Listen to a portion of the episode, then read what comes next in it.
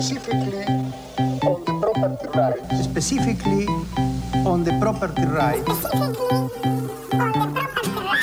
Fuerte al medio. La política, los medios y la comunicación pensada a contramano. Con Santiago Marino y Agustín Espada.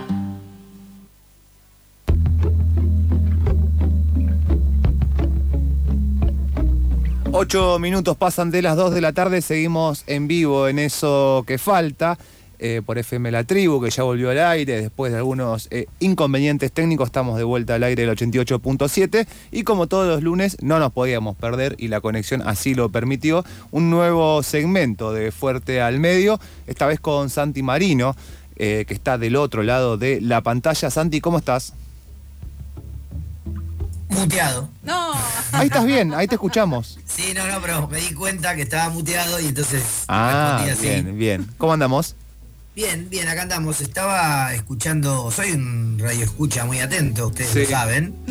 Eh, y de repente, mientras tenía en mi WhatsApp una especie de, de homenaje al bar, estaba escuchando un, un segmento del programa Esto es Boca aquí en la, Sí, en la tribu. Yo ayer tuve, ayer tuve que viajar a la hora de los partidos. Sí. Eh, hemos hablado de lo mal que se escuchan las radios AM en los autos. Sí. Y estaba obligado a escuchar Continental Mm. que tiene una transmi de boca, eh, oficial. ¿Quién Eh, está Moyo ahí? No, no, no conozco a los niatos, pero por ejemplo hoy escuchaba el grito de gol de Lanús en el resto de las radios, eh, efusivo, y luego se preguntaban por el bar. Sí. En, en el Continental no entendían por qué habían ido al bar, ni siquiera dijeron que había sido gol de Lanús. Claro. Pero me, me sentí, no, no sabía si estaba en el auto ayer, si estaba en Continental o si estaba escuchando la tribu recién. No, al, parecer eh, el bar no funcionó ayer en la cancha de Boca, donde funcionó y no funcionó también fue en la cancha del clásico de Lanús, que es Banfield, eh, del sur también, que al parecer hubo algo eh, similar a lo que, funcionó, que sucedió en la cancha de Boca, en la cancha de Boca no funcionó el bar, pero en la cancha de River sí. Bienaventurados la gente de River que pudo disfrutar de ese penal mal habido, eh, pero después es verdad que metió un gol que valía dos, así que no pasa nada con eso. Mirá, eh, vamos a aprovechar ahora que todavía no entró Agustín al MIT para decir esto. Eh, acortar las oraciones. eh, siempre ayuda en el periodismo. El bar no funciona, punto. No importa cuando leas esto, no importa cuando lo apliques a esto. Mirá, dijiste el VAR. bar no cobró el penal contra Independiente de Pinola, el bar cobró un penal inexistente de River ayer. El bar no Decís funciona, punto. Oraciones cortas, sale. Y serás feliz. Ah. Harás un gran periodismo. Nombraste al VAR y apareció eh, uno de los pocos defensores de esta herramienta, quizás en el mundo. eh, está Agustín Espada del otro lado de la línea. Eh, hola Agustín, ¿cómo estás? Justo llegaste, mira. Buenas tardes, espero que estemos en el marco de un diálogo sensato y no de un diálogo de, de- de- de fanáticos que no entienden cómo funciona la tecnología. No, eh, es un poco de las dos. eh, es un poco de las dos. Merece. Yo creo que merece un par de vinos encima esta discusión para que sea lo, lo- lo suficientemente vehemente para no llegar a ninguna Para conclusión. Como corresponde. Claro, sí. Corresponde Sí. es plantear una serie de preguntas que se va a resolver en el próximo asado. Pero para encontrar un punto de acuerdo entre, nos posi- entre nuestras posiciones, ese asado todos sabemos dónde iba a ser. Pero sin embargo, acá nos tenés, a vos en Quilmes, a mí en mi casa. Sí, pasaron cosas eh, que tienen que ver con la tecnología, me parece. No, eh, Estás en deuda, además. Estoy en deuda, Estás sí. en deuda. Tengo, eh, las últimas semanas tengo una deuda, o sea, estoy peor que el gobierno nacional con la deuda que tengo. eh, vamos a prometer. Ah, eh, bueno, bueno, tampoco tan. No, bueno, no. pa- O sea, recién ahora me estoy moviendo con cierta eh, liviandad. Imagínate que para mover las brasas de lado al otro, tengo que. Aparte, no quiero decir nada, pero cocinar para fuerte al medio son calcular dos horarios. Ah, es cierto. porque- Hay un horario de, de- hay un horario de invitación y un horario de llegada de cierta gente que hay que esperarlo y los chinchulines no aguantan. Ah, ¿no? voy, a, voy a recibir también yo. No, bueno, bueno. Yo devuelvo de acá, con una pierna, pero devuelvo. Lo de la caída en el consumo de la carne tendrá que ver con la suspensión del asado. Puede ser, ¿eh? Puede ser. De los chinchulines, por lo menos. Pero bueno, no vamos, a, no vamos a hablar de los chinchulines, no vamos a hablar del bar, todo eso lo vamos a dejar para un asado eh, y, y después llegaremos, compartiremos las conclusiones que llegamos con un golpe de mesa, como tiene que ser. Hoy vamos a hablar eh, del Inca. Exactamente, además por suerte eh, le evitamos a Agustín participar del Esto es Boca que se transmitió hasta hace un rato al aire de la tribu. Qué envidia. Así que vamos- vamos a lo nuestro, vamos a lo nuestro, Agustín. Te dejamos con la última palabra respecto del bar como corresponde. Y vamos a hablar del Inca, exactamente. Em, hace algunas semanas y por diferentes razones, la situación del cine en la Argentina volvió a ocupar algunas agendas de algunos medios de comunicación. Luego están los enfoques, los encuadres y las perspectivas que hacen a, a cómo se narra lo que pasa. Si se pone el foco específicamente en una situación política de cierta intensidad, la represión que sufrieron quienes se manifestaron frente a la sede del Inca, eh, reclamando la salida del presidente eh, Puenzo. Eh, otro enfoque podría ser em, qué pasa con la gestión actual y con lo inminente de la suspensión del fondo de fomento, ese y otros. Y una discusión mucho más profunda que, como dice Agustín, nos permitirá hacer preguntas y no encontrar conclusiones, como solemos hacer acá en Fuerte al Medio, tiene que ver con ¿Qué pasa en el cine? ¿Qué pasa en el cine con el desarrollo de la tecnología, con los cambios de hábitos en los consumos? ¿Y cuál es la discusión profunda y relevante que hay que dar, más allá de la cáscara o de, la, eh, de lo superficial que puede ser? Un momento muy relevante, muy intenso, pero corto, que eh, puede hacer que el árbol tape el bosque de la discusión central. De eso, eso es lo que vamos a intentar evitar, ¿no? Y dar la discusión profunda respecto de la industria cinematográfica y sus dificultades presentes. Sí, podríamos decir que lo que vamos a, intentar hacer en esta columna de Fuerte al Medio es explicar el hashtag es más complejo, ¿no? que a veces se utiliza para, este, para esquivar discusiones o para decir, bueno, no, eso no es tan así. Vamos a tratar de explicar esa complejidad y de explicar también el momento que, que como has dicho Santi, no empieza ni termina con Puenzo. Exactamente, por eso este, me parece que está bueno como esquivarle a esa discusión de nombres, de nombres propios además, porque suelen, suelen confundir este, las discusiones sobre nombres propios e ir a lo profundo, como el relator de la NBA. Eh, Argentina tiene un sector cinematográfico que es bastante potente en términos de su capacidad productiva y que está consolidado desde hace mucho tiempo, más o menos 65 años, a partir de la existencia de un fondo de fomento a la producción. Hmm. Ahora, en este contexto particular, el fondo de fomento recibió una modificación muy significativa en el año 94, cuando el cine argentino estaba en una crisis terminal, parecida a esta. Se habían estrenado tres películas de producción argentina ese año y generó unas condiciones que habilitaron lo que podríamos decir es una política de Estado, una política a largo plazo, quizá la única que tenga el sector audiovisual en su conjunto, cuando digo política de Estado me refiero a que sobrevivió cambios de presidentes, regímenes de acumulación o, situación económica en términos de moneda, por ejemplo. El peso no duró tanto, el austral no duró tanto como la política de cine, la devaluación del peso, algunos presidentes, etc.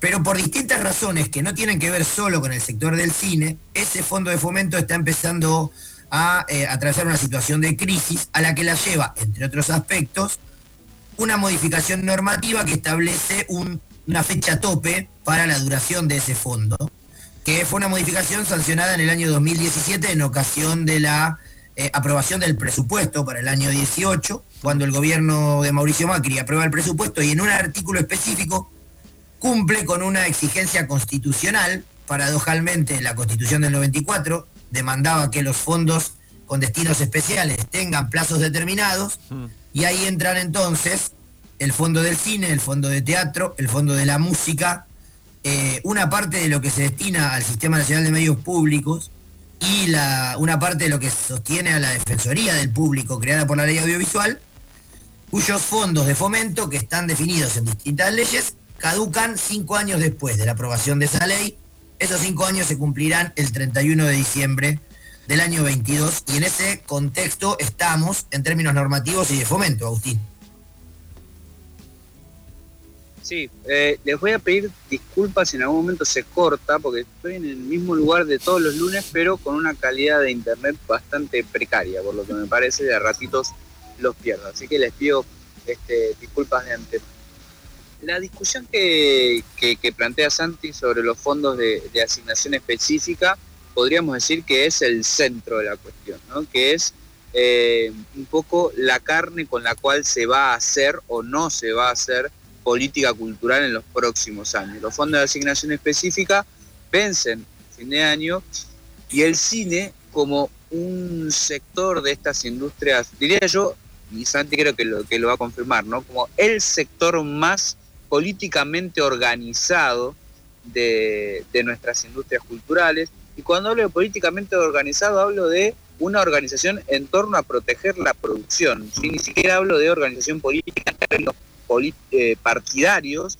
sino en torno a defender esa ley que se sancionó en el 94 y que permitió que hoy podamos, podamos hablar del cine argentino y rápidamente identifiquemos dos o tres estrenos por semana en las carteleras comerciales, ¿sí? por no hablar de otras este, carteleras este, independientes que se dedican de manera mucho más firme a, promocionar y a exhibir este, cine argentino.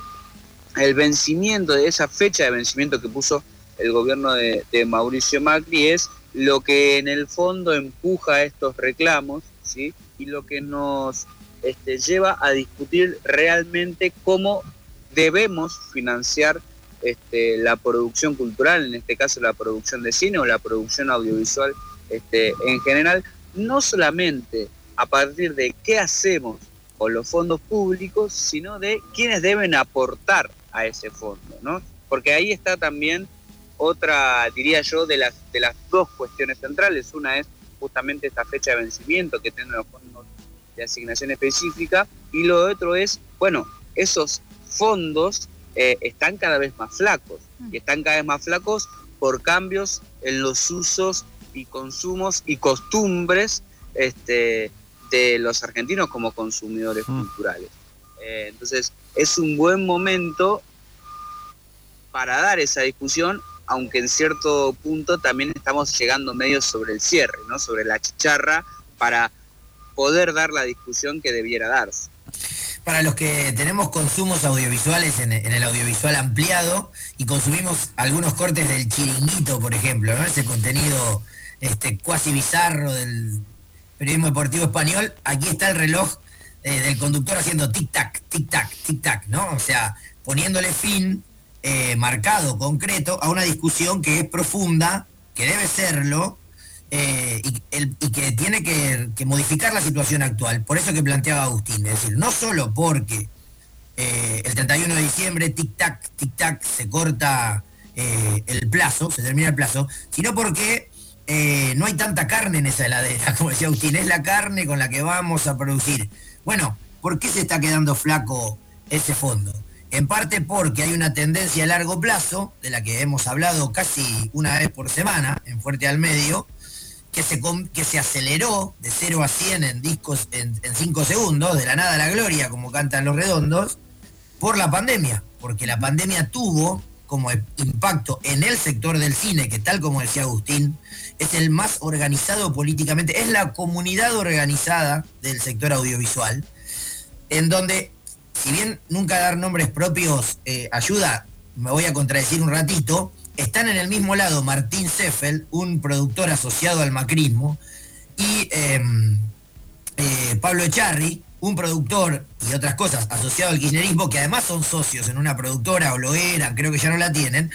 Pero digo, ahí no hay grieta, y usamos los nombres propios solo para, para identificarlo, pero tampoco hay grieta entre los técnicos que se han convertido en proveedores, los vestuaristas y las vestuaristas que se han convertido en proveedores, maquilladores y maquilladoras que se han convertido en proveedores, digo porque también hay precarización en este desarrollo laboral, antes eran empleados y empleadas de empresas que fabricaban películas, hoy son proveedores tercerizados de productoras que fabrican películas y luego se disuelven, pero todos y todas pugnan en esa comunidad organizada para que se mantenga al menos el statu quo que tiene fecha de vencimiento ahora. Pero eso se combina con la tendencia de los comportamientos socioculturales que se aceleró en la pandemia y modificó al menos una de las ventanas claves que tiene el cine. La ley del 94 ya, hablaba de ventanas, hablaba de vos o cualquier consumidor o consumidora yendo a la sala de cine, alquilándote el video en físico y llevándole a tu casa, y otras formas con las cuales podías ver pelis. Quienes nos escuchan identifican en sus propias prácticas cuáles son las otras formas hoy que no están contempladas en la ley que crecen sostenidamente, mientras decrece, acelerado por la pandemia, insisto, la asistencia a las salas. No está bueno dar números en radio, pero los, las 450.000 entradas que se vendieron este fin de Semana Santa en Argentina implican una recuperación, pero no tanto respecto de la cantidad de entradas que se vendió para el mismo fin de semana en el 2019, el último antes de la pandemia, y de esas solo 6.000 fueron a ver la gran peli argentina, que es novedad del momento, con dos vendedoras de entradas, como son Natalia Oreiro y Mercedes Morán en Las Rojas, porque hacia adentro del cine también pasaron cosas en términos de qué se estrena, qué se puede ver, qué elijo ir a ver al cine y qué veo en casa con algunos de los OTT que no están alcanzados por la regulación. Y para ponerlo en términos este, más claros, eh, el por qué esto afecta al fondo que financia el cine, bueno, porque una parte de lo que se recauda por la venta de entradas en los cines sirve para hacer películas de cine. Eh, una parte de lo que se recauda, por ejemplo, por el pago de, este, de impuestos de los cableoperadores, sirve para financiar el cine. No solamente estamos hablando de, bueno, a ver, resolvamos esto que vence en diciembre de 2022 y extendámoslo por cinco años hasta 2017, que, hasta 2027, que eso, digamos, eh, tranquilamente se puede hacer, este, digamos, eh, en este tiempo que queda, pero hay una discusión de fondo que es, bueno, ¿qué vamos a hacer con esta caída de corte de tickets este, que sucede por el auge eh, en el consumo OTT digital hogareño? Porque esas plataformas, Netflix, Amazon, Disney Plus, Paramount Plus, Plus que se llevan cada vez más de nuestro tiempo de consumo eh, audiovisual, no solamente no pagan este, lo mismo que los cableoperadores o no, no están alcanzados por el mismo impuesto que hace que una parte de las entradas financie la producción de películas, sino que también se están llevando los grandes cortadores de tickets, que como son humanos tienen un tiempo de producción limitado, digo, no es que Darín, Franchella, Baraglia, que son los últimos que estrenaron películas exclusivas para las plataformas digitales, esto quiere decir que no pasaron por las pantallas de cine, no es que las personas no quisimos ir a verlas al cine, sino que no pudimos ir a verlas al cine porque fueron estrenos directos para las plataformas este, digitales, hacen dos, tres películas por año y esas películas son progresivamente a lo largo de los últimos años financiadas y exclusivas de estas plataformas. Por lo tanto, se están llevando no solamente, no solamente se están comiendo el corte de tickets este, por el cambio de consumo cultural, sino que también se están este, comiendo buena parte del corte de ticket porque pagan mejor a estas estrellas que son las que garantizan en cierta manera este, la asistencia a la sala. Yo tengo ahí una pregunta respecto a, esto de eh, la producción para plataformas. Primero es si el Inca participa en la producción, si participa de algún modo, apoya de algún modo ese tipo de producciones. Y por otro lado, esto que ustedes vienen diciendo ya hace un montón de tiempo respecto a la participación a nivel eh, impuestos, podríamos decir, de estas plataformas, si hay algún proyecto de ley que proponga o trate de sistematizar todo esto que vienen diciendo hace mucho tiempo para la primera parte de la pregunta, May, me hago cargo de esa y, lo dejo a Agus con la otra. Si te parece, eh, lo respondería con jarabe de palo. Depende. No hay una sistematización. Hay eh, producciones en las que el Inca ha participado porque eh, esa producción ha seguido una trayectoria que describía el sector audiovisual hasta hace un tiempo, que es una relación triangular. Un canal de tele de Argentina, una productora de Argentina y una plataforma internacional depende quién ponía la guita primero quién ponía el riesgo primero, el contenido se volvía relevante y atractivo para los públicos en la pantalla de tele, en un momento específico de su estreno, etc. Y luego podía saltar al OTT, a la plataforma, con un destino final que es la tercera, la cuarta temporada, ya la ves solo en OTT. Esto mm. que decía Agustín de se llevan a, los que cortan tickets o a los que atraen. Eso pasó más Marginal. El marginal, claro, el contenido seriado, ¿no? No en películas, pero también ha pasado en películas. Recuerden, el marginal, la TV pública, su productora, la última temporada solo en Netflix. Eh, eso en pelis, cuando empieza a pasar en películas, la presencia del Inca se retrotrae. Hasta ahora había una o dos productoras argentinas que no filmaban con dinero del Inca. La de Ginás, fundamentalmente. Creo que es Pampero, no me acuerdo ahora el nombre de la productora. Que incluía las propias pelis de ese director, que es un director de autor, ¿no? Que es por fuera de los cánones tradicionales, pelis experimentales, o sea, experienciales muy largas, digamos, otro tipo de rollo y ahí también hay otras productoras, hay otras directoras que su productora filma, pero podemos decir, algunos filman sin guita del Inca, muy pocos. Ahora, los que están filmando sin guita del Inca son los que les pagan bien a esas personas, como decía Agustín. Se llevaron a Winograd como director, se llevaron a Darín, eh, se llevaron a Franchella y se llevaron a, a Esbaraglia. Y entonces ahí no está el Inca pero no, no, está el Inca en todas las pelis que vemos. Tampoco está el Inca en todas las pelis que vemos en las pantallas. Pero cuando las vemos en la sala, sí está el Inca recaudando ese 10%. Y cuando la peli no pasa por el cine, no está ni produciendo ni recaudando. Claro, porque ahí hay que aclarar, ¿no? Digamos, eh, el Inca recauda por las que produce el Inca y por las que no produce el Inca. Por ejemplo, Batman o cualquiera de Marvel, que digo, cualquier película que pasa por el cine, el 10% del ticket que corta va para financiar el, cine nacional en un proceso muy virtuoso ¿sí? de producción nacional que ha creado y ha servido para crear una industria de cine, ¿no?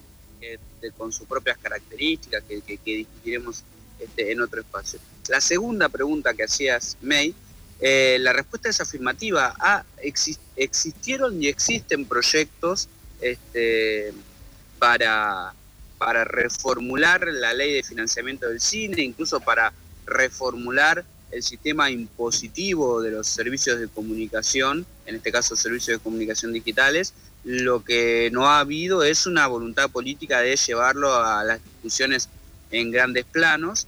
Eh, y tampoco hay acuerdos políticos internos, ¿no? no, no es que, por ejemplo, el Frente de Todos tiene una postura clara y definida en esta materia o Juntos por el Cambio la tiene de manera clara y definida, digamos, ni siquiera eh, hay una discusión de bandos político-partidarios en esto, digamos.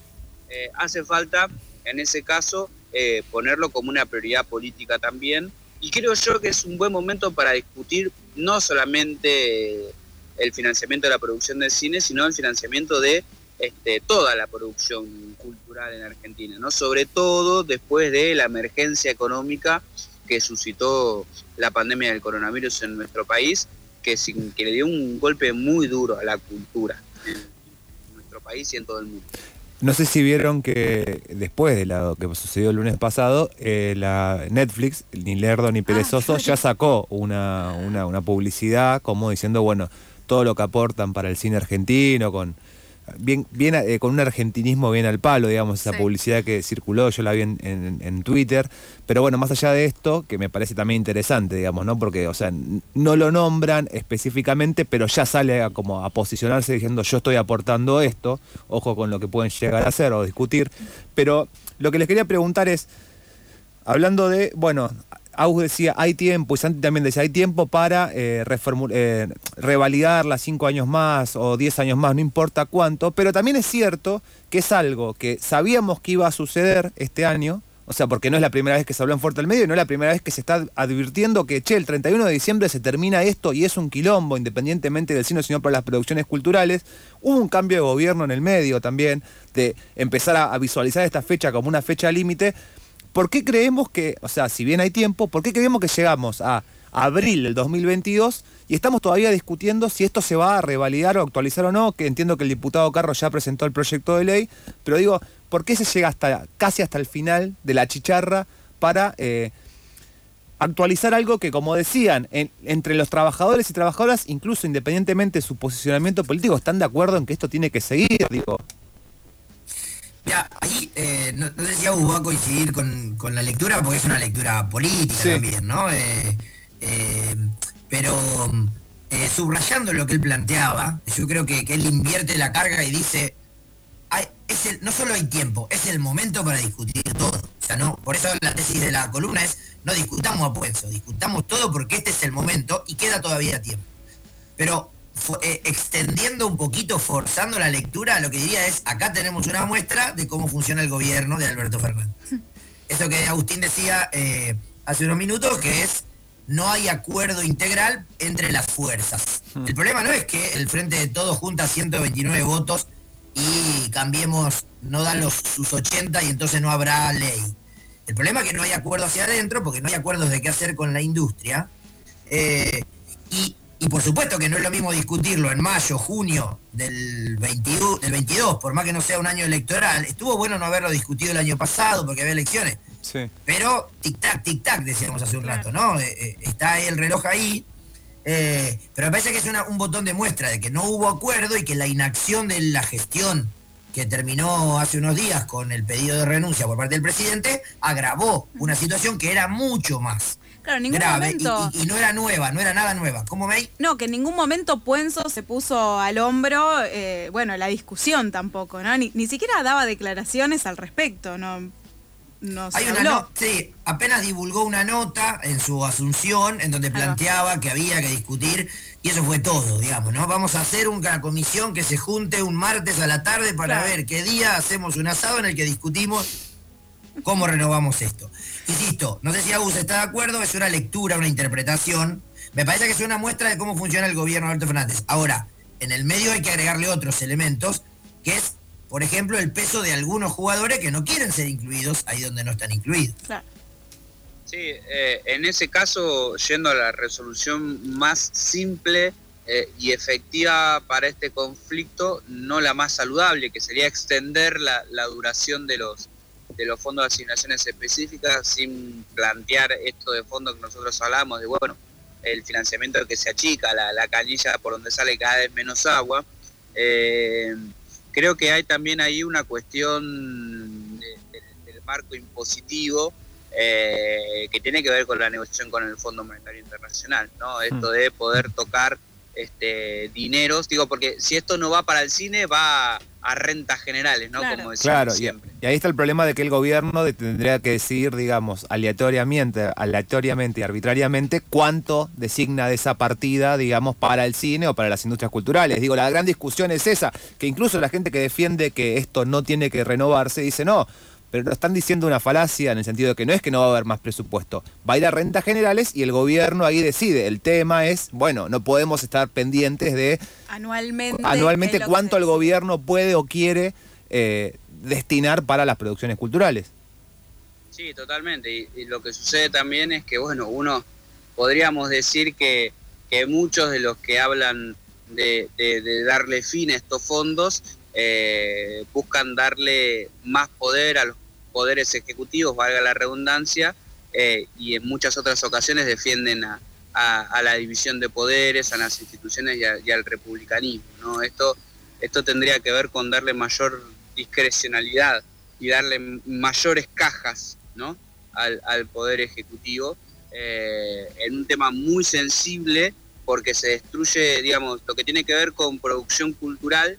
Eh, se destruye muy rápidamente, ¿sí? con dos años de financiamiento se destruye mucho camino construido en materia de producción que tarda 10 o 15 años en reconstruirse. Así que si bien hay tiempo, es muy importante solucionarlo lo antes posible de manera virtuosa. Sí, a eso solo podríamos agregarle que encima, para el cine en particular, estás hablando de una producción de largo plazo, en la que el Inca no solo dice, bueno, del 10 que recaudé de las pelis, ¿eh? Te doy esto que cubre casi toda la producción, sino que también establece cuánto cuesta, cuál es el costo medio para producir una peli, que te dan el capital este año y lo terminás de recibir y de pagar el año que viene. O sea, esa ya es la complejidad del cine, que es más difícil salir a comunicar, ¿no? Porque además en el medio estamos como con la ley audiovisual. Hay que salir a desmentir planteos falaces, como por ejemplo, hacen cine con la nuestra. Nosotros con Agustín podríamos discutir, por ejemplo, que se hace cine con la de la tele, y que no se hace contenido televisivo con la tele. Exacto. Pero, pero antes tenés que desmentir que se hace cine con tus impuestos, que es lo que se ha instalado. Y además. Con la de la radio. Con la de la radio se hace cine también, ¿eh? También con la de radio, exactamente. Se hace cine con la de radio y la del cine, y no se hace radio con ella. Pero hay que salir a defender un impuesto en un contexto como el que marcaba Agus, que tiene ese trasfondo político, y el discursivo, el cultural también, de es el eslogan de no más impuestos, no con la nuestra, la casta política, es todo un problema en términos discursivos también. Aus, Santi, hemos llegado ya al, al, cierre de esta columna como todos los lunes. No sé si quedó algo más en el tintero dando vueltas. Quizás Agus te corté, ¿no? Creo, creo que hicimos un cierre bastante asertivo, redondito, una conclusión. Estamos bien hoy, a pesar del comienzo errático y de debate. Estamos bien, por eso quise meter la cuchara ahora y cerrar antes de que empiecen a aparecer preguntas que queden abiertas. Obviamente este tema seguirá más que presente, eh, no solo en Fuerte al Medio, sino en eso que falta y en las agendas de la tribu en general, porque claramente gran parte de la industria, no solo del cine, del audiovisual, sino cultural, dependen también de estos fondos, así que bueno, seguiremos de cerca todas estas cuestiones. Aus, Santi, gracias una vez más por este fuerte al medio de 16 años ya.